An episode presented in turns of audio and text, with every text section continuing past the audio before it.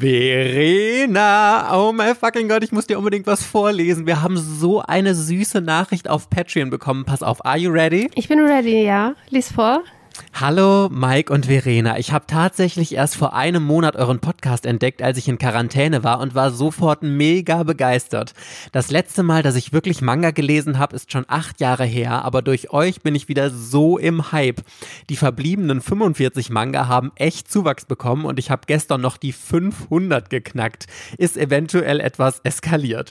Aber es macht mich mega glücklich, das wieder zu haben. Nur auf meinem Dorf gibt es leider niemanden, der sich dafür interessiert. Ich freue mich schon so sehr auf euren Content. Bin gerade erst bei Folge 76 angekommen, habe also noch einiges, auf das ich mich freuen kann. Ganz liebe Grüße. Wie süß ist das bitte schön? Oh, ich bin gerade beeindruckt. Ich frage mich, ob er von vorne bis Folge 76 in vier Wochen gehört hat oder rückwärts. Krass, oder? Also es war eine Sie. Liebe Grüße, Katharina, an der Stelle. Und vor allem, ich finde es so krass, von 45 Mangas auf 500 in so kurzer Zeit und wahrscheinlich äh, hoffentlich ganz, ganz viele Empfehlungen von uns dabei, damit du auch qualitativ hochwertigen äh, Content da zu Hause hast. Aber richtig süß. Also liebe Grüße auch an alle anderen Patreons.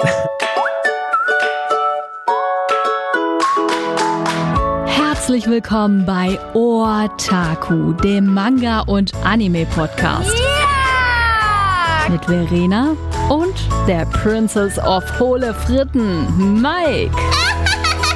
Hello, hello, hello, Buddy Peoples and welcome back. Es ist Sonntag und hier sind Mike und Verena für euch. Hallo. Nach diesem so charmanten und bauchpinselerischen Einstieg, Verena, schwenken wir jetzt einmal komplett in unserer Stimmung, denn heute wird so richtig gelästert. Heute wird alles, was wir gut finden und alles Positive so richtig über Bord geworfen. Heute holen wir die Lester-Schwestern aus uns raus. Ich meine, ich bin ja sowieso Queen of Mean. Hier äh, immer die Hexe am Start. Und heute lästern wir einmal querfeld durch die Manga-Szene alles, was uns stört. Und vielleicht oder hoffentlich ist das ein oder andere dabei, was euch auch schon irgendwie aufgefallen ist. Und wir können uns einfach mal zusammen so richtig Dampf ablassen, damit wir dann ab nächste Woche wieder richtig gut gelaunt sein können. Vorher möchte ich euch aber noch von einer richtig geilen Aktion erzählen, denn Verena hatte eine unfucking fassbar geile Idee. Und zwar zu einem Otaku Community Buddy Read. Und ich bin so begeistert davon. Also passt auf, das Konzept ist, wir werden mit euch zusammen Bright Sun Dark Shadows lesen. Das ist ein Manga, den hatte ich vor ungefähr einem Monat im letzten Ersteindruck Rundumschlag vorgestellt und war so begeistert davon. Und ich habe so viele Reaktionen darauf bekommen von Leuten, die geschrieben haben, boah, die Serie ist mega gut oder ich habe auch richtig Bock, die Serie zu lesen und so. Und Verena meinte, boah, wir können ja nochmal was komplett anderes machen und nicht nur Serien oberflächlich vorstellen, sondern wirklich in die Tiefe eintauchen und mit euch als Community zusammen einen Manga lesen. Und wir haben uns jetzt Bright Sun Dark Shadows rausgesucht. Nächste Woche geht's los damit. Wir lesen am Anfang zwei Bände äh, alle zwei Wochen reden, also wir produzieren eine Podcast-Folge dazu, reden darüber und können dann darüber diskutieren. Das Ganze ist auf äh, Patreon, also unserem Patreon-Kanal, patreon.com slash ortaku, immer in der Mittwochsfolge. Da gibt's ja immer nochmal eine extra Podcast-Folge zusätzlich jede Woche.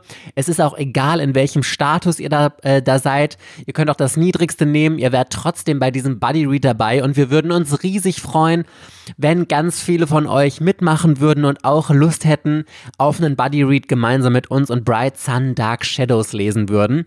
Einfach mal auf patreon.com slash ortaco vorbeischauen, habe ich euch auch unten in der Infobox verlinkt. So, Verena, und du darfst jetzt anfangen zu lästern. Also aggro bin ich jetzt gar nicht. Aber ich fange mal mit äh, dem, was mich momentan am meisten aufregt, an. Das sind die Gebrauchtpreise. Und da haben auch schon ein paar andere mir das halt irgendwie mitgeteilt, hab mir das auch, ob, den, ob mir das auch so geht. Denen geht es auf jeden Fall so. Aktuelle Reihen, man findet aktuelle Reihen fast gar nicht mehr zu einem guten Preis. Meistens sind, ist es dann auch noch so, dass die Bände verkaufen und mit Versand ist man höher als Neupreis. Also einen gebrauchten Manga 5 Euro plus 2,70 Euro Versand, 7,70 Euro und der kostet neu 7,50 Euro. Und äh, solche Anzeigen und dann noch als Gebot findet man dann auf einmal auf Ebay, auf eBay Kleinanzeigen das gleiche. Wenn man das runterrechnet, zahlst du irgendwie 6,50 Euro für einen Band neu, also gebraucht und äh, kostet 7,09 Euro. Da denke ich mir, was ist mit den Leuten los? Vor allem, wenn dann noch 5 Euro Versand draufkommt oder 7,50 Euro oder wie viel die haben wollen, dann kannst du das Ding auch neu kaufen. Und es sind ja dann keine vergriffenen Reihen, das sind einfach verfügbare Reihen, die ein bisschen aktueller sind, die man momentan wirklich schwer gebraucht kriegt. Und wenn du aber andersrum was verkaufen möchtest, äh, und du stellst das selber für so einen Preis halt rein, findet sich niemand, der das halt haben möchte, ne? Da frage ich mich mal, warum ist das gerade so? Also das auf eBay nur noch alte rein, wenn überhaupt, und eBay Kleinanzeigen das gleiche. Also also tatsächlich ist mir das auch schon aufgefallen und ich finde das ganz schlimm, was du sagst. Ich finde einmal, das merkt man auf Rebuy und Medimobs. Medimobs noch viel krasser, weil Rebuy ist es teilweise noch ein bisschen günstiger, finde ich. Dafür hat man eine extrem bescheidene Auswahl. Also aktuelle Serien findest du auf Rebuy ja wirklich gar nicht. Und ähm, bei Medimobs findet man die zwar, aber die sind meistens, wenn du Glück hast, einen Euro günstiger als Neupreis. Also zum Beispiel auch Berserk oder sowas habe ich mir letztens gekauft, zahlst du 9 Euro für anstatt 10 Euro. Und da denke ich mir wirklich, also da ist der Sinn ja total verfehlt, dann brauche ich es auch nicht gebraucht kaufen. Und das fällt mir halt auch auf Kleinanzeigen total auf. Der Gebrauchtmarkt für Mangas ist absolut eine Katastrophe, wenn du nicht uralte Serien, die keiner haben will, kaufst, weil die kriegt man noch relativ gut dann immer. Aber alles, was einigermaßen aktuell ist, wie du meinst, die Leute nehmen so hohe Preise. Also ich habe selten gesehen, dass auf dem Gebrauchtmarkt ein Manga unter fünf bis sechs Euro angeboten wird. Und da denke ich mir immer, ey, sag mal, hackt's noch? Also ich kenne es einfach noch so, man nimmt irgendwie so den halben Preis. Wenn es jetzt ein besonders guter Zustand ist, kannst du ein bisschen drüber nehmen. Aber also alles andere macht keinen Sinn und ich kann mir auch nicht vorstellen, dass Leute das für diesen Preis verkauft bekommen. Das ist doch alles total utopisch. Und ich glaube, dass es daran liegt, dass die Manga-Verlage heutzutage immer kleinere Auflagen drucken, wenn es nicht gerade irgendeine so mega-Top-Serie ist, die äh, so ein Bestseller ist. Und selbst da, die werden dann meistens von den Leuten gesammelt und nicht verkauft, sodass super wenig auf dem Gebrauchtmarkt verfügbar ist.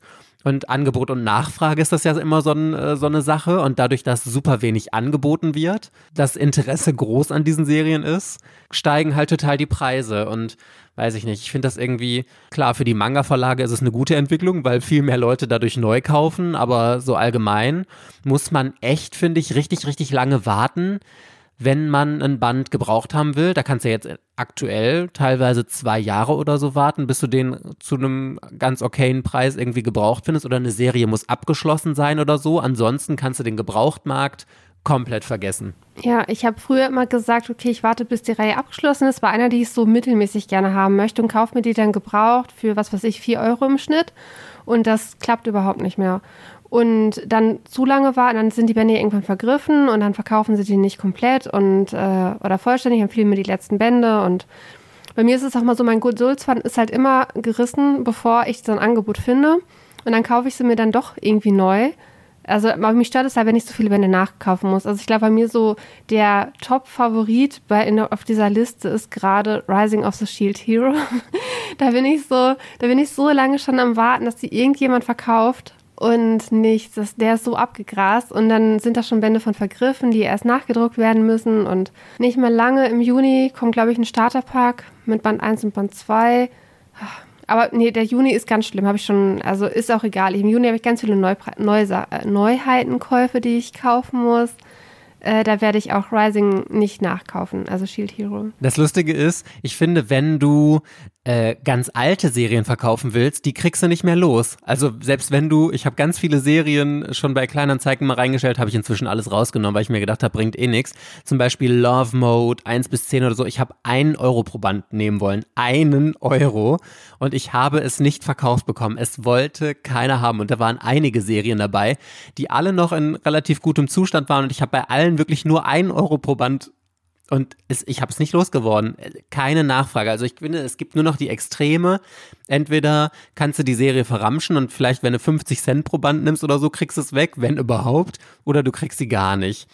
Ach, ich weiß es nicht. Naja, aber das ist auch eine gute Sache, um meine Taktik, die ich ja gerade fahre, zu machen. Ich kaufe viele Sachen inzwischen neu, aber ich fokussiere mich wirklich nur noch auf die Serien, die ich richtig, richtig gut finde, die ich unbedingt haben möchte oder wo ich denke, die werden mir super gut gefallen. Ansonsten kaufe ich nichts mehr. Ich kaufe nichts, was mir nur mittelmäßig gefallen hat. Ich kaufe nichts mehr, was ich ganz nett fand oder was mich, wo ich denke, ja, könnte ganz interessant sein. Das kaufe ich alles nicht mehr. Ich kaufe nur noch Highlights und die dann von mir aus neu, wenn sie rauskommen, wie jetzt zum Beispiel Shaman King, wenn da der neue Band raus, kaufe ich immer sofort. Oder äh, 20th Century Boys, Monster, diese ganzen großen Highlights, Ajin, keine Ahnung. Also ich habe ja so einige Serien, die ich noch laufend sammle, die kaufe ich mir neu und ansonsten habe ich halt Pech gehabt. Und ich gucke zwar immer mal wieder bei Medimobs oder Rebuy, wenn es 20% Aktion oder so gibt, aber ansonsten schenke ich mir das immer. Ich denke ja, ich kaufe mir die ganze Zeit Highlights. Also ich kaufe viele Neuheiten und das sind für mich alles Highlights. Also klappt das schon mal nicht, dass alles. ich das damit reduziere. Aber was mich dann aufregt, ist, wenn dann ein neuer Manga beschädigt ankommt. Also auf, zu Amazon wirst du mich nie wieder kriegen. Das, da kriege ich fast immer irgendwie einen beschädigten Band. Und wenn ich bei Amazon dann jedes Mal reklamiere, ich weiß nicht, das stört mich auch und das macht auch meine Amazon-Statistik kaputt. Und dann äh, bin ich ein unbeliebterer Kunde, weil ich so viele Retouren habe und so. Das gefällt mir auch nicht. Und ich bestelle ja mittlerweile viel im Comic-Shop und äh, bei Ultraverse und Tokipop bestelle ich momentan super gerne immer beim Verlag selber. Ach so, beim Manga Kult auch, da bestelle ich auch, also habe ich alles vorbestellt beim Verlag, also so eine Mische aus Comic Shop und beim Verlag selber. Und da ist aber doch häufiger mal was bei, dass irgendwie was beschädigt ist. Äh, ich habe bei Egmont einmal schon reklamieren müssen. Einen Manga, den habe ich dann ein Foto hingeschickt, dann habe ich den halt nochmal bekommen in Heile war ein Knick im Cover. Jetzt letztens hatte ich bei Tokyopop zwei, waren zwei Manga beschädigt, die hatten so einen Riss halt irgendwie. Habe ich dann auch ein Foto hingeschickt und das Paket kommt, glaube ich, morgen oder Freitag oder so an. Haben sie nochmal noch mal neu zugeschickt? Ja, es war, also bei Tokyopop war es auch super simpel. Also es gibt auf der Tokyopop Homepage gibt es extra diesen Punkt äh, defekte Artikel geliefert. Da steht genau, was du machen musst. Da steht, äh, an welche E-Mail-Adresse du dich wendest, welche Daten du mitschicken musst und dass du ein Foto mitschicken musst von dem Schaden. Und dann kam eine super freundliche Kundenantwort oder, oder Antwort für mich. Das, äh, das sieht ja richtig schlimm aus oder sowas, war halt dann der Wortlaut. Ähm, Nein, ernsthaft? Ja, und mir tut es leid. Wir Bei deinem dir, klein bisschen angeditschte Ecke haben die geschrieben, das sieht schlimm aus. Ja, ich, ich weiß, ich kann es jetzt nicht vorlesen, weil ich mein Handy woanders liegen habe. Aber also der Wortlaut war schon so, das war nicht so im Sinne von, ja, okay, kleine, kleine Macke, aber wenn es unbedingt sein muss, tauschen wir das um, sondern nee, die haben mich da schon sehr ernst genommen und meinten, oh ja, wir schicken dir auf jeden Fall was Neues. Ja, das die kennen ja schon ihre gut. Pappenheimer. War das erste Mal, ich hatte vorher auf Instagram gefragt, hat mir das auch schon drei oder vier geschrieben. Ähm, dass sie Erfahrung damit hatten, dass es halt wunderbar geklappt hat. Bei Egmont hat es ja auch wunderbar geklappt. Und beim Comic-Shop ist es halt immer so ein bisschen komplizierter. Weil beim, aber beim Comicshop war es bisher auch immer so, dass ich die Versandkosten dann wiedergekriegt habe. Weil du musst, beim Comicshop musst du halt den defekten Artikel normalerweise zurückschicken, weil die den ja anders reklamieren. Die müssen den über den Verlag oder sowas reklamieren und die können nicht einfach einen neuen, also einen zweiten Band verschinken. Deswegen ist es da ein bisschen umständlicher, aber beim Verlag umtauschen geht tatsächlich sehr problemlos. Da habe ich auch kein schlechtes Gewissen. Okay, pass auf. Also was mein nächster Punkt ist, worüber ich mich tierisch aufrege. Und ich frage mich, ob das allgemein ein gesellschaftliches Problem ist, aber es fällt mir in der Manga- und Anime-Community immer stärker auf. Deswegen will ich das heute mal mit aufnehmen.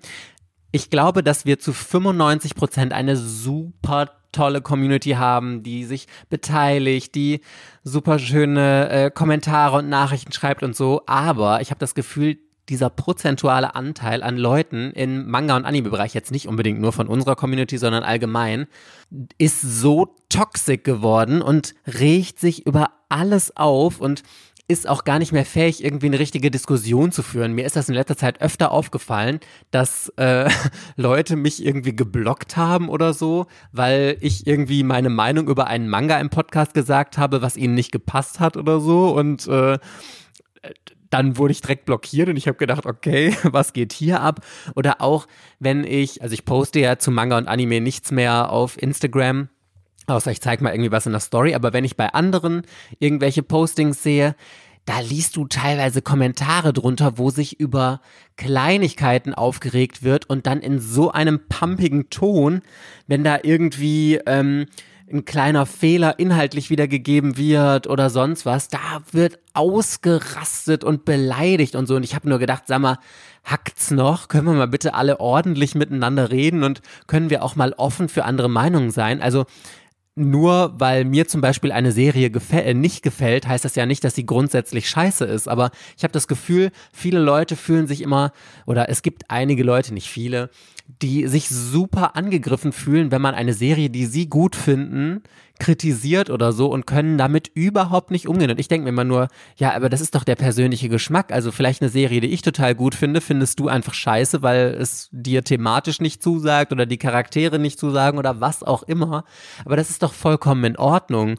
Und ich habe das Gefühl, diese Sensibilität in diesem Bereich sinkt immer mehr, dass die Leute da total ausrasten und also was ich in letzter Zeit auch immer für Nachrichten bekommen habe, wo Leute auf Podcast-Folgen reagiert haben und dann wegen der lächerlichsten Kleinscheißkacke mich so übel angegangen haben und ich habe nur gedacht, ey, also was geht hier bitte ab, ey? Ich habe da ja das Glück, dass die meisten Leute, glaube ich, erstmal, wenn sie eine Rückmeldung zum Podcast geben wollen, meistens dich anschreiben und nicht mich, weil ich glaube, ich bin ein bisschen schwieriger zu erreichen oder du bist irgendwie präsenter oder sowas. Ich, ich weiß es nicht genau, aber ich, mir kommt das auch so vor. Also ich mag das auch nicht, wenn man, wenn es jetzt um Manga-Geschmack geht und generell dieses, äh, dass man sich persönlich angegriffen fühlt, wenn man, wenn ich jetzt eine Reihe nicht mag, die jemand an, die jemand anderem total viel bedeutet. Ich meine, ich, da kann, man kann nicht alles mögen und es gibt für jede Reihe irgendjemanden, der das total toll findet oder der da irgendwas Besonderes mit verbindet. Und es will ja auch niemand, dass wir alles in den Himmel loben und ständig alles toll finden und nie wieder Kritik äußern. Und das ist ja dann auch wieder gelogen. Das wäre ja genauso schlimm. Und teilweise ist es auch ein bisschen Unterhaltung, dass natürlich, wenn man etwas scheiße findet, dann sagt man nicht, ja, war ganz okay. Und man muss zwischen den Zeilen lesen, dass man es scheiße fand, sondern man macht es ja auch dann immer so ein bisschen, dass es halt den Hörer halt unterhält, aber das ist nie die Absicht, dass man da irgendwie jemanden persönlich angreifen möchte. Und auch dieses, ich lese tatsächlich auf Instagram mittlerweile super wenig, ich gucke, wenn dann meistens nur Bilder an. Und mein Instagram-Algorithmus ist auch mittlerweile sehr äh, auf mich persönlich zugeschnitten, ich habe immer Figuren, irgendwelche Webcomics mit äh, Voice Love Content. Ja, und das war's. Und Animal Crossing Content, genau die drei Sachen, die mir halt angezeigt werden. Und ich habe nur noch ganz wenig an Rezensionen und Manga-Bildern halt bei mir drin, nur mit von denen, denen ich halt folge und wo ich regelmäßig die Bilder halt like. Von daher ist das alles relativ äh, clean mittlerweile. Aber bezüglich toxische Community, ähm, das ist auf Twitter tatsächlich wohl noch viel, viel, viel schlimmer, weil auf Twitter kann man äh, ja die Person direkt halt angreifen. Und da hatten mir ähm, aus meiner anderen Manga-Gruppe die ähm, Lester-Schwestern, ja, heißen schon Lester-Schwestern. Ja, guck mal, passend, Verena. ja, ähm, die haben mir nämlich dann nochmal so ein paar Sachen erzählt, zu, ähm, was bei My Hero Academia teilweise abgegangen ist. Also das halt wirklich auf Twitter wurde der englische Übersetzer äh, persönlich angegangen. Der macht hier nur seinen Job, der kriegt die japanische Vorlage, übersetzt es halt ins Englische. Der Verlag hat dann nochmal alle Freiheiten, die Übersetzung, so wie es denen halt passt, zu ändern. Und der wurde halt dann von den Fans, die mit irgendwelchen japanischen Fanübersetzungen gearbeitet haben, wirklich persönlich angegriffen, wie er es wagen kann, dass er das und das halt so übersetzt und das geht ja mal alles gar nicht. Das hat dann dazu geführt, dass er sich von Twitter zurückgezogen hat. Und eigentlich wo hatte er, glaube ich, einen relativ guten Kanal und hat auch immer so Insider-Informationen zu den neuesten Chaptern und zu den neuesten Übersetzungen halt so ein bisschen mitgeteilt und das halt wurde halt alles kaputt gemacht durch diese fanatischen Fans, die halt einfach die persönliche Grenze halt nicht kennen. Oder dann war ein anderer Fall auch wieder My Hero Academia. Da wurde der Mangaka, glaube ich, als Nazi beschimpft, weil ein Charakter an dem gleichen Tag Geburtstag hat wie Hitler. Und äh, weil, weil er irgendwie einen Charakternamen gewählt hat, der irgendeine super krasse, extreme Militäreinheit, war eine japanische Militäreinheit, die noch schlimmer war als bei uns irgendwelche krassen nationalsozialistischen Militäreinheiten, weil er da die, den Namen als Referenz für irgendwie was genommen hatte. Das wurde dann sogar zensiert, aber teilweise ist es halt wirklich, dieser Shitstorm ist halt auf Twitter noch viel, viel, viel extremer. Selbst wenn die Sachen äh, von den Verlagen ähm, kommuniziert werden, wie beispielsweise bei Haikyuu gab es halt eine Folge, die wurde von einem chinesischen Studio gemacht, wirklich nur eine einzige Folge. Und das wurde auch kommuniziert, warum das gemacht werden musste und warum diese eine Folge woanders produziert wurde. Das hat man auch in der Qualität der Folge halt gesehen. Trotzdem gab es, gab es einen Shitstorm auf Twitter wegen dieser einen Folge. Und das ist halt wirklich ähm, in einigen Fandoms gibt, sind halt wirklich total extreme Nachrichten und die kennen halt ihre Grenzen nicht und die interpretieren auch überall viel zu viel rein. Ich mag das generell nicht, wenn man alles viel zu genau nimmt und überall Sachen reininterpretiert, die überhaupt gar nichts mit der Sache zu tun haben. Absolut. Und also ich denke mir immer, ich finde Kritik total super und man darf auch mal ein bisschen energischer und wütend oder so miteinander diskutieren, aber es gibt einfach eine Grenze. Ich meine, wir, wenn ich irgendwas scheiße finde, dann bin ich auch mal total aufgebracht und mecker richtig rum oder sonst was, aber ich finde, man darf Leute einfach nie persönlich richtig angreifen, weil immer Menschen dahinter stecken und ähm, es gibt einfach eine Grenze, die so beleidigend und verletzend und so wird und da muss man einfach dann mal aufpassen, dass man die nicht überschreitet. Und ich finde, das ist auch gar nicht so schwierig, diese Grenze zu erkennen. Und viele, ähm, das ist ja wieder dieses typische, man ist anonym im Internet und kann super gegen alles und jeden hetzen und man kann jeden beleidigen oder sonst was. Und da finde ich, muss man sich einfach immer fragen, muss das sein? Aber das komplette Gegenteil stört mich tatsächlich auch, weil ich habe das Gefühl, gerade auf Instagram ist ja immer sehr viel alles total heile Welt und schön und so.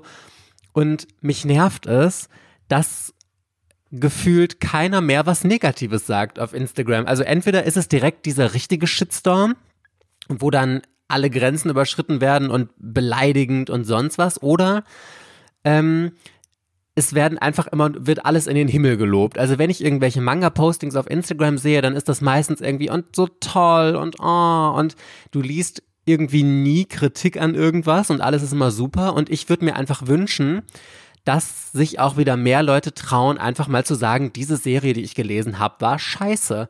Weil das Problem ist nämlich, wenn man etwas lobt oder wenn wir jetzt loben oder jemand anders, dann akzeptieren alle das, auch wenn andere die Serie vielleicht scheiße finden, wenn jemand anders die gut findet okay, das ist ja sein Ding, er kann die gut finden. Aber andersrum funktioniert es nämlich ganz, ganz oft nicht. Wenn du eine Serie gut findest und jemand anders sagt, er findet die scheiße und sogar aus irgendwelchen, selbst wenn er keine Gründe dann einfach, die hat mir nicht gefallen, ich fand die kacke, ja, ist in Ordnung.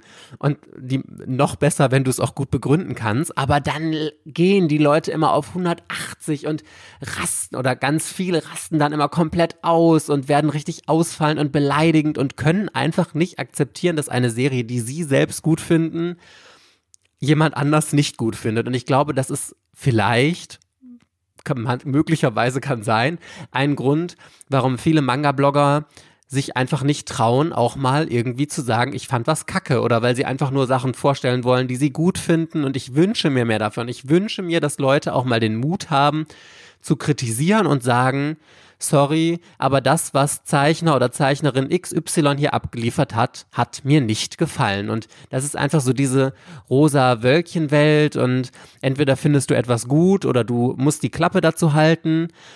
Ja, okay, von mir aus gibt es diesen Spruch, wenn du nichts Nettes sagen kannst, dann sag gar nichts. Aber ich finde, wenn ein öffentliches Werk und man hat es gelesen, dann kannst du deine Meinung dazu sagen und du darfst auch ehrlich sagen, es hat mir nicht gefallen aus diesen und diesen Gründen. Und das wünsche ich mir tatsächlich mehr, dass diese ganze Manga-Welt nicht einfach immer nur heile Welt ist. Stimme ich dir auf jeden Fall zu. Ich überlege die ganze Zeit, warum man das macht. Warum sagt man nur positiv Kritik? Ich überlege dann immer, wollen die ihren Kanal aufbauen? Ist es für sie wichtig, dass äh, die Manga-Verlage denen gegenüber positiv gestimmt sind, damit sie in ihren Stories verlinken und damit die mehr Reichweite haben?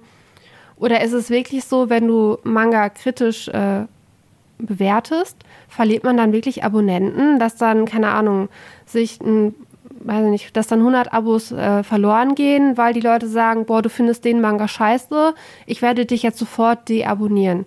Ich weiß nicht, ob man da schon mal in irgendeiner Art und Weise da die Erfahrung gemacht hat, aber ich habe ja noch nie Rezensions, äh, Rezensionen auf meinem Insta-Kanal, glaube ich, geschrieben, weil ich da keinen Spaß dran habe.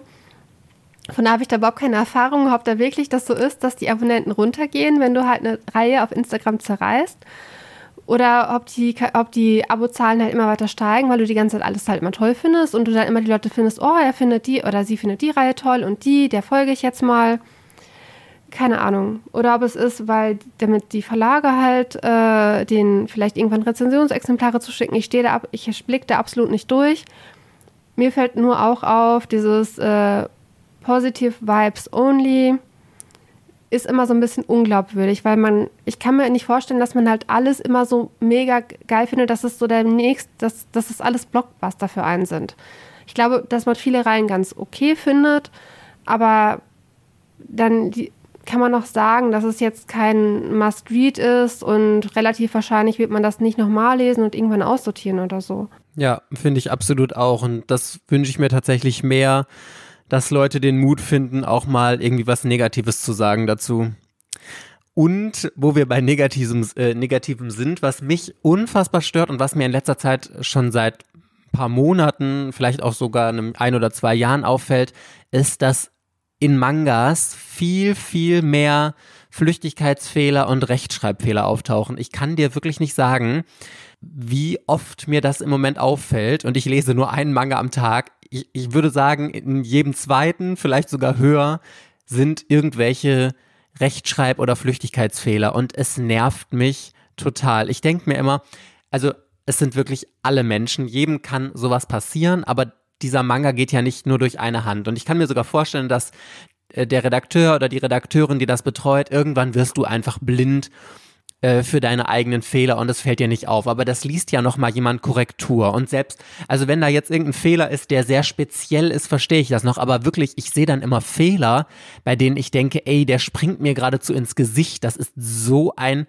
prägnanter Fehler, der einfach auffallen muss. Ich habe jetzt leider kein, äh, kein Beispiel parat, aber das ist mir so oft in letzter Zeit aufgefallen und ich wünsche mir da einfach wieder, dass ordentlicher gearbeitet wird. Und ich kann mir ehrlich gesagt nicht erklären, woran es liegt. Ich frage mich, ob die Redakteure schneller arbeiten müssen oder ob das nicht mehr so äh, gut Kontrolle gelesen wird. Wie wird das überhaupt? Kriegt das dann ein anderer Redakteur oder eine Redakteurin zum drüberlesen? und ähm, gibt dann nochmal ein Feedback. Da weiß ich ehrlich gesagt gar nicht, wie das abläuft. Oder kriegt das jemand, der sich wirklich auskennt, der Deutsch studiert hat äh, oder so und wie das abläuft, weil, also ich weiß nicht, wie es dir geht, aber mir fällt es super negativ auf, dass immer stärker Fehler in Mangas auftauchen. Ich glaube, äh, Death of Field Band 1 war ja irgendwie ein Extrem. Ich kann mir da vorstellen, dass da vielleicht irgendwie eine falsche Datei verwendet wurde für, die, für den Druck, wo die Fehler noch nicht korrigiert waren, weil das hätte auffallen müssen. Oder dass irgendwas anderes halt schiefgegangen ist da bei dem Band. Aber generell glaube ich, dass es daran liegt, dass äh, ich glaube, die Redakteure kümmern sich immer halt um ihre Titel und wenn die dann ähm, mehrere Titel im Monat betreuen, kann ich mir schon vorstellen, dass es halt irgendwann durchgeht, dass man da betriebsblind wird und dann vielleicht bis zur Deadline für die Druckerei die Zeit fehlt, das noch ein drittes Mal äh, Korrektur zu lesen. Also ich kenne es von mir selber. Weißt ich mache, ich muss da irgendwie so ein so ein Schriftstück formulieren und das wird abgegeben und bewertet oder was. Und ich habe es ausgedruckt und das Erste, was ich sehe, ist ein Fehler. So, das ist immer so gewesen bisher bei mir. Immer wenn ich irgendwie was äh, bewerten lassen musste, ich drücke das aus und lese dann, keine Ahnung, irgendwie nächsten Morgen nochmal drüber und ich sehe schon sofort wieder Fehler, wo ich denke, wieso hast du das denn vorher die ganze Zeit nicht gesehen? Was ist das da für ja, ein aber Satz? deswegen liest, lässt man ja andere drüber lesen, weil ich sage ja, du bist irgendwann einfach blind für deine eigenen Fehler und deswegen muss ja jemand anders Korrektur lesen. Ich glaube, das machen die aber nicht. Und ich glaube, also die Redakteure, die sind doch ähm, dadurch, dass ja die beruflich sich mit Sprache perfekt auskennen müssen, werden die auch, wenn sie das vielleicht am Anfang noch nicht so perfekt können, werden sie ja die Regeln zur Rechtschreibung und deutschen Grammatik werden sie ja wohl nachgearbeitet haben, dass sie das dann halt auch können. Und wenn man das dann eine Zeit lang macht, ist man da, glaube ich, Profi drin. Da weißt du genau, hier muss ein Komma hin, das ist ein SZ und äh, das hier wird groß oder klein geschrieben. Wobei man beim Manga ja noch gut schummeln kann, wenn du halt ganzen, den ganzen Text in Großbuchstaben machst, dann kommt es ja auf Groß- und Kleinschreibung ja schon mal gar nicht mehr an. Dann sind es halt nur so äh, Wörter, die nicht die vielleicht nicht als, bei Word als Fehler angezeigt werden, weil es die halt wirklich gibt, aber die haben anstatt die, haben die dir geschrieben oder sowas halt, ne?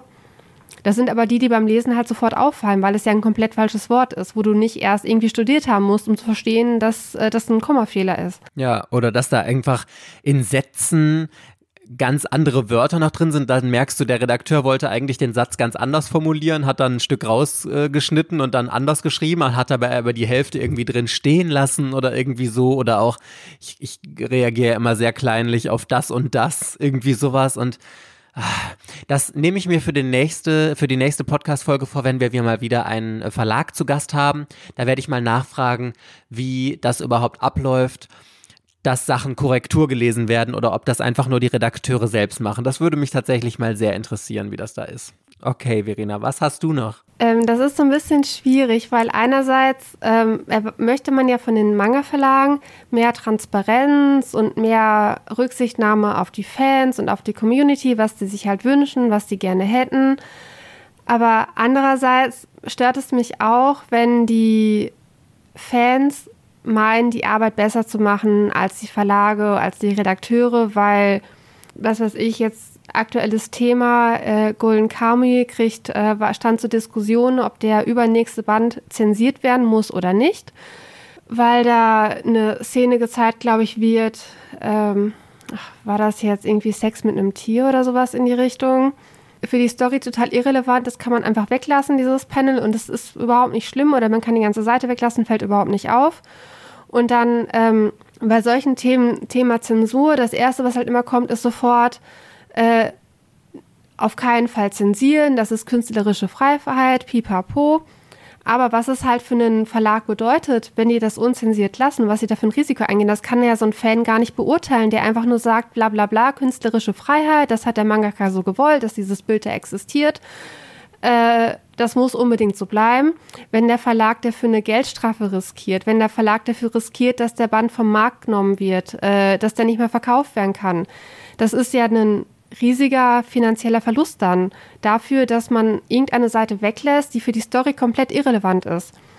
Und das war bei Prone im Podcast, der hatte nämlich Micha vom Manga Kult im Interview und da haben sie nämlich gerade, glaube ich, darüber geredet, ob das, äh, ob dieser Band jetzt nur zensiert werden soll oder nicht. Oder ich verwechsel das und die hatten da schon die Lösung, also dass er sich schon entschieden hatte. Aber da, da rege ich mich halt immer auf, dass die Fans meinen, es muss halt unbedingt so und so sein. Und da ist ja immer der Tenor, ja, das darf auf keinen Fall zensiert werden. Und sonst gibt es halt immer so, ein, so eine riesen Shitstorm und Agrowelle und oh, was fällt denen ein? Wie können die hier diese Szene zensieren? Oder gab es mal irgend so eine Szene bei Infection? War das irgendwie so eine Art äh, Szene, die so aussah, als hätten Kinder Sex oder so in die Richtung? Ist ja auch klar, das sind halt Sachen, die sind halt verboten darzustellen. Natürlich kann man, ist es dann besser, dass die das rausnehmen, weil das Risiko, ist einfach viel zu hoch, dass das für den Verlag nach hinten losgeht. Und äh, dann die ganzen Geschichten mit den Hakenkreuzen lizenziert werden. Da ist jetzt irgendwie ein neuer Anime, habe ich den Namen vergessen. Aber das war ja schon bei Helsing so oder bei Blade of the Immortal. Das sind irgendwelche buddhistischen Zeichen von, ich weiß nicht was, glaube ich, dass es buddhistische Zeichen sind, dieses Hakenkreuz. Ist ja älter, als dass es halt in Nazi-Deutschland für, dafür halt verwendet wurde. Oder es ist halt einfach zufällig ähnlich designt. Aber das wird halt auch immer bei uns rausgenommen, weil die Gefahr halt hoch ist, dass der Band dann äh, lizenziert werden würde und man ihn nicht mehr verkaufen Indiziert. dürfte. Indiziert. Ach, diese ganzen Fremdwörter. Indiziert. Gut, dass du aufpasst. Aber das stört mich halt, dass man, dass halt die Fans immer denken, sie können die Arbeit äh, des Redakteurs oder des Verlagleiters viel besser machen, weil man als Fan gar nicht alles überblicken kann, was dahinter steckt, was es für Auswirkungen haben könnte. Wir können auch, wenn es darum geht, um Lizenzwünsche, meckern auf hohem Niveau, bringt doch mal Kingdom 100 Bände nach Deutschland, Jojo ist ja schon ein Risiko, oder bringt doch mal diese Reihe und jene Reihe und hier eine Reihe mit 40 Bänden und hiervon brauchen wir eine Neuauflage. Aber die Verlage, die im Prinzip ist es ja eine Firma und die rechnen halt so, dass die am Ende irgendwie Gewinn damit machen. Und wenn das Risiko zu hoch ist, weil sie merken, der Manga-Markt in Deutschland ist dafür noch nicht ausgereift, das würde jetzt noch nicht funktionieren. Das haben wir jetzt gerade mit 20th Century Boys und Monster. Das lief vor 20 Jahren nicht. Jetzt funktioniert es. Vielleicht wird es irgendwann so sein, dass ähm, lange Schonenreihen in Deutschland richtig gut wieder laufen oder dass so ganz schlimm sind so historische Manga. Historische Manga laufen auch wieder überhaupt nicht in Deutschland. Das Golden Kamuy, dachte ich, ist total der Top-Titel und das ist beim Manga-Kult ein Ladenhüter. Oder Quinn Sasa ist bei Manga Kult auch ein Ladenhüter. Und Quinn Sasa sieht ja aus wie Studio Ghibli, aber ist jetzt noch nicht so lang. Aber Golden Kamuy sind schon über 20 Bände und der Manga verkauft sich grottenschlecht. Also da war ich total mit überrascht. Und generell halt dieses historische Manga funktioniert bei uns nicht. Deswegen können wir uns kein Kingdom wünschen, weil eine Reihe historisch mit 10 Bänden schon nicht funktioniert, da mit 20 Bänden. Dann können wir nicht äh, eine Reihe uns mit 80 Bänden wünschen oder eine Neuauflage von Lone Wolf and Cup, wenn schon Blade of the Immortal schwierig zu kalkulieren ist. Ja, da sind, nehmen sich, glaube ich, Fans am zu zu viel raus und ich teilweise auch, dass ich dann auch mal denke, ja, das kann man ja einfach so und so machen.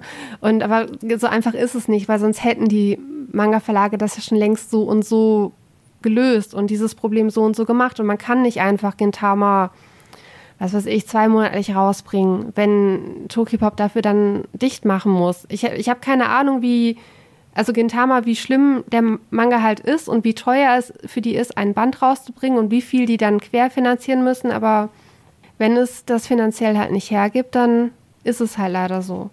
Auch wenn ich dann natürlich sehr traurig bin. Also ich finde, man darf erstmal alles kritisieren und man darf sich auch alles wünschen. Und ich finde, das ist eine äh, Sache der Kommunikation, dass wenn wir oder wenn Fans, Leser und Leserinnen da irgendwie Kritik äußern oder Wünsche äußern, dann ist es doch super, wenn der Verlag darauf reagiert und dann auch einfach erklären kann, zum Beispiel aus diesen und diesen Gründen ist das nicht möglich.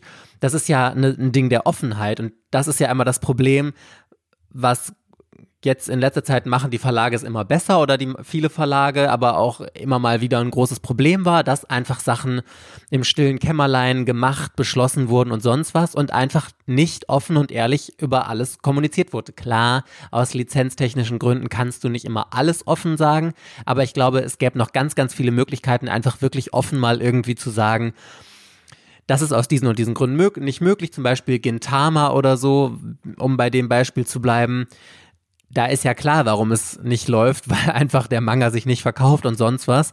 Aber ich finde, man darf natürlich dann offen darüber diskutieren, weil wir hatten ja jetzt hier Patrick Pelsch von Kase im Interview, der ganz klar gesagt hat, er hätte den Knaller durchgezogen. Der hat Toriko durchgezogen und gut ist. Und klar kannst du es jetzt auch nicht immer 100% vergleichen, weil Kase natürlich nochmal Crunchyroll im Hintergrund hat und ein anderes finanzielles Polster als jetzt Tokyo Pop in diesem Fall. Aber meine Meinung ist grundsätzlich, man darf alles kritisieren, man darf auch alles ansprechen und so. Und ich wünsche mir dann einfach eine offene Kommunikation. Wenn man das respektvoll sagt oder respektvoll kritisiert, dann gibt es eine Antwort dazu oder eine gute Begründung und vielleicht kann man ja sogar irgendwie einen Anstoß geben und vielleicht hat man ja sogar eine Idee, wie irgendwas funktionieren kann oder keine Ahnung, worüber die Redakteurinnen und Redakteure sich noch gar keine Gedanken gemacht haben und dass man da nochmal irgendwie einen Anschubs geben kann oder dass auch, wenn sich viele Leute etwas wünschen, dass man einfach die Nachfrage besser abschätzen kann und so. Und ich glaube, da mangelt es ganz oft an guter Kommunikation und offener Kommunikation, ähm, um sowas besser einschätzen zu können. Obwohl ich auch glaube, das ist ja wie so oft aktuell, es gibt einfach eine laute Mehrheit ganz oft, aber auch eine sehr, sehr große Schweigen, ne, keine laute Mehrheit, eine kleinere laute Menge und eine leise Mehrheit, die einfach ihrem Hobby nachgeht, die konsumiert, die gerne kauft, äh, auf Instagram unterwegs ist oder unseren Podcast hört oder so, die aber gar nicht groß irgendwie immer was dazu sagen, was ja auch vollkommen in Ordnung ist. Und nur weil der kleine Kreis besonders laut ist, heißt es nicht, dass das auf alle zutrifft. Das sieht man ja bei ganz vielen Serien zum Beispiel. Ähm, was hatte Manga Kalt rausgebracht und so ganz oder sowas. Das ist ja auch so krass gefordert worden und das ist ja auch eigentlich eine richtig tolle Serie.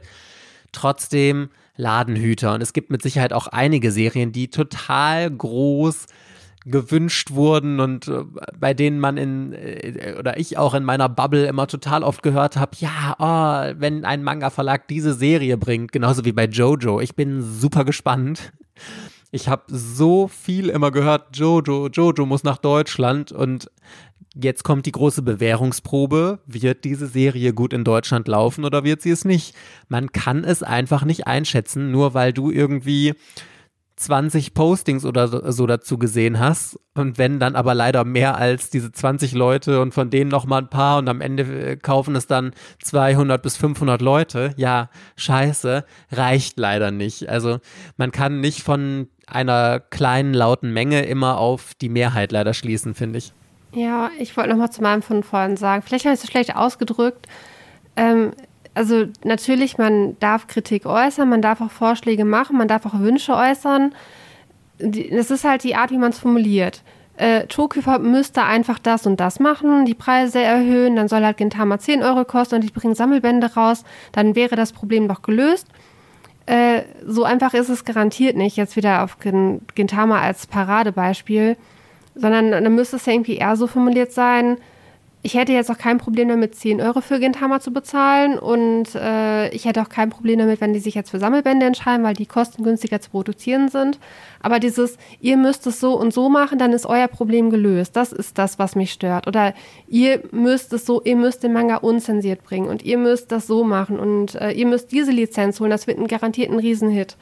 Das ist, das ist der Unterschied zu wünschen. Das hört sich dann an, als würde man die Leute belehren, dass man es selber besser weiß als die, die in, dem, in dieser Branche arbeiten.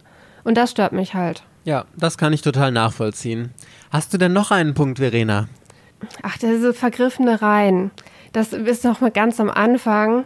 Äh, mich regen Leute auf, die meinen, dass man, dass man gefragte vergriffene Reihen, also es geht um gefragte vergriffene Reihen, die selten angeboten werden, dass man die nicht für mehr als Neupreis verkaufen kann oder darf, dass das verwerflich sei. Das finde ich immer absolut nicht. Ich meine, der Preis oder wird durch Angebot und Nachfrage bestimmt, wenn viele Leute etwas haben wollen und es nur wenige Leute verkaufen und ein Nachdruck nicht in Aussicht steht, dann ist es halt so, dass eine Reihe im Schnitt vielleicht 20 Euro pro Band kostet.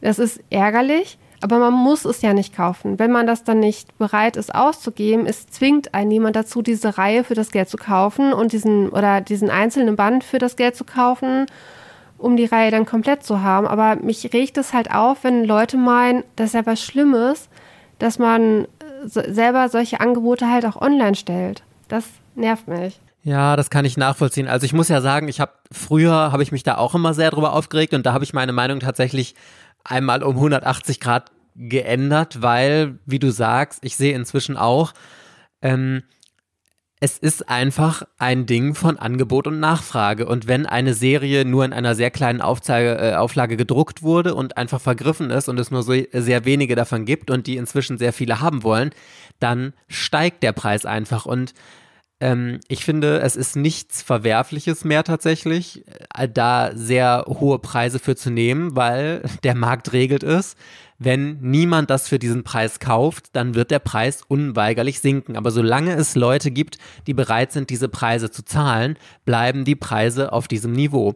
Und ich kann verstehen, dass es total ärgerlich ist, weil es einfach eine tolle Serie ist. Zum Beispiel zu Baza Reservoir Chronicle und XXX Holic oder ähm, Liar Game, eine meiner leidenschaftlichen Serien. Und es gibt ja so viele Beispiele, Inuyasha alleine schon und so.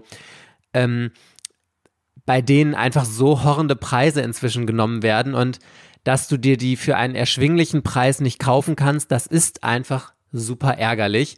Aber hier muss man leider sagen, da können die Verkäufer nichts für. Mit Sicherheit hast du auch irgendwo welche, die dann extra das kaufen und verkaufen. Okay, ist nochmal eine andere Sache.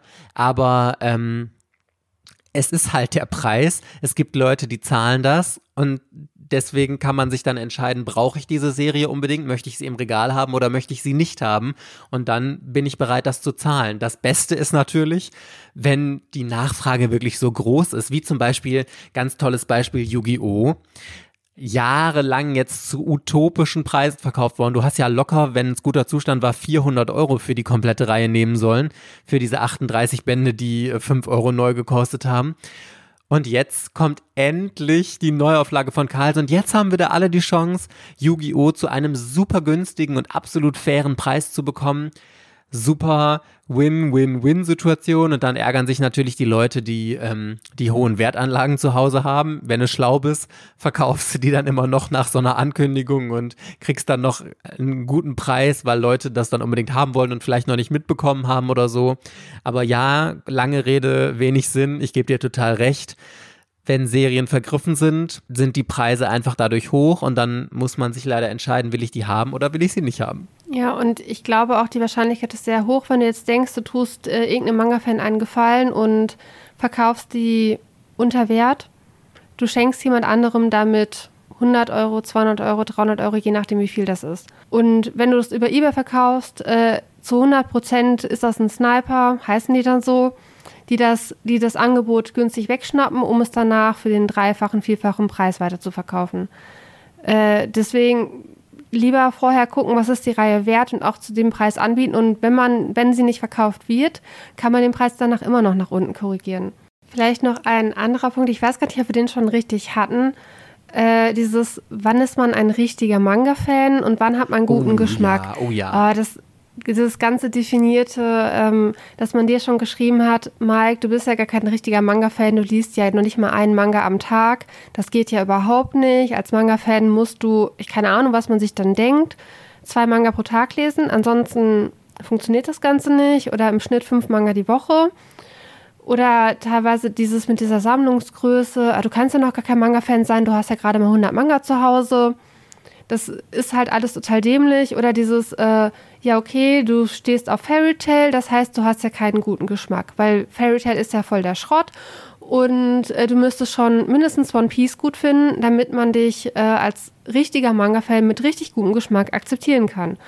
Und da sind keine Ahnung, was für Ideen im Raum, was man darf und was man nicht darf und wie viel man haben muss und was man gut finden muss, damit man dazugehört. Und wenn man das nicht gut findet und wenn man das äh, nicht hat, dann äh, wird man gar nicht für voll genommen. Ja, das kann ich total nachvollziehen. Ich musste auch immer bei diesem Thema an, äh, als ich noch auf YouTube unterwegs war und da Manga-Videos gemacht habe, habe ich mal so, eine, so einen Jahresrückblick gemacht und ich habe irgendwie gesagt, dass ich in diesem Jahr 100 äh, Mangas nur geschafft habe zu lesen und ich hatte so einen richtig ekelhaften Hasskommentar darunter, die mir dann wirklich die Frau oder das Mädchen, das das geschrieben hat, wie lange die sich hingesetzt haben muss. Und das war so ein ellenlanger Text, in dem sie mir erklärt hat, was ich denn, ich, ich dürfte überhaupt keinen Manga-Kanal haben, weil ich überhaupt äh, gar nicht genug lese, um das alles beurteilen zu können und so. Und äh, ich habe natürlich nur köstlich darüber gelacht und mir gedacht, um Gottes Willen, wer entscheidet denn, ab welcher Lesezahl pro Jahr man über Mangas sprechen darf und eine Meinung zu irgendwelchen Serien haben kann und so. Also äh,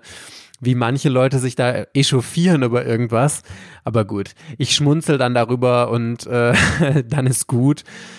Die Leute haben dann sehr viel Arbeit da rein investiert für etwas, das mir am Hintern vorbeigeht, aber ist auch in Ordnung. Aber ich verstehe total, was du meinst und ich glaube, dass das nicht nur auf uns jetzt geht, sondern allgemein so in der Community da oft da solche toxischen Leute sind. Das schließt ja jetzt wieder an das Thema an, was ich am Anfang meinte. Ich glaube, das ist wirklich ein kleiner Teil und dass es eine ganz, ganz große Mehrheit gibt, die einfach dieses Hobby liebt, die konsumiert und die super nett miteinander sind. Ich meine, wir sehen das auf Patreon. Wenn ihr uns auf Patreon sehr gerne folgt, patreon.com slash ortaku, da sind nur tolle Leute, die konstruktive Kommentare schreiben, mit denen wir uns super austauschen können, die nochmal interessante äh, Einwände zu irgendwas geben und dann entstehen teilweise so tolle Diskussionen. Das ist so konstruktiv und einfach schön. Und dann hast du einfach irgendwie so eine kleine Handvoll Leute, die einfach super toxisch sind und meiner Meinung nach, ich bin da inzwischen echt rigoros. Wenn ich Leute oder wenn mir Leute mehrfach auffallen, dass die einfach nur ekelhaft hetzen, dann antworte ich auf deren Nachrichten nicht mehr und wenn sie mich zuspammen oder so, dann blockiere ich die irgendwann und sage, okay, ciao. Ich brauche einfach solche Leute in meinem Leben nicht und ich kann nur jedem wünschen, dass er genau damit äh, genauso umgeht. Okay, Paddy Peoples, that was it mit unserer Lester-Folge. Wir hoffen, ihr äh, habt euch in einigen Themen irgendwie wiedergefunden und äh, habt äh, ähnliche Meinungen vielleicht. Ansonsten, ihr könnt uns wie immer gerne über Instagram schreiben oder noch viel schöner auf Patreon, weil dann unterstützt ihr diesen Podcast auch noch und ihr bekommt noch eine zusätzliche Podcast-Folge pro Woche und wenn ihr mindestens Familienmitglied seid, sogar noch ein zusätzliches Video pro Woche. Und das kann ich diese Woche besonders empfehlen, denn Verena und ich haben geskypt und das mitgefilmt und sind, haben in nostalgischen Gefühlen ge geschwelgt und äh, ganz viele Fragen beantwortet, was, womit wir im Manga-Bereich angefangen haben und viele tolle Serien vorgestellt, über Rereads gesprochen und sonst was. Geht irgendwie 45 oder 50 Minuten oder so. Und da gibt es ein riesiges Portfolio an Videos, wo wir labern, labern, labern über unser Hobby, die sich alle sehr, sehr lohnen, wie ich finde. Und die gibt es alle exklusiv auf Patreon. So. Und wo wir schon bei Patreon sind, da müssen wir natürlich jetzt auch noch unseren Superfans danken. Terbi, Tino und Tom. Vielen, vielen Dank an euch und auch alle anderen Patreons, die uns unterstützen. Denn ohne euch wäre dieser Podcast nicht möglich und vor allem auch werbefrei möglich so dass wir einfach immer ungefiltert unsere ehrliche Meinung hier sagen können zu allen Serien, ohne uns Sorgen machen zu müssen, dass Kooperationspartner oder sonst was abspringen. So, Party Peoples, und dann hoffen wir, dass wir euch in der nächsten Folge wiederhören. Bis dahin, tschüss.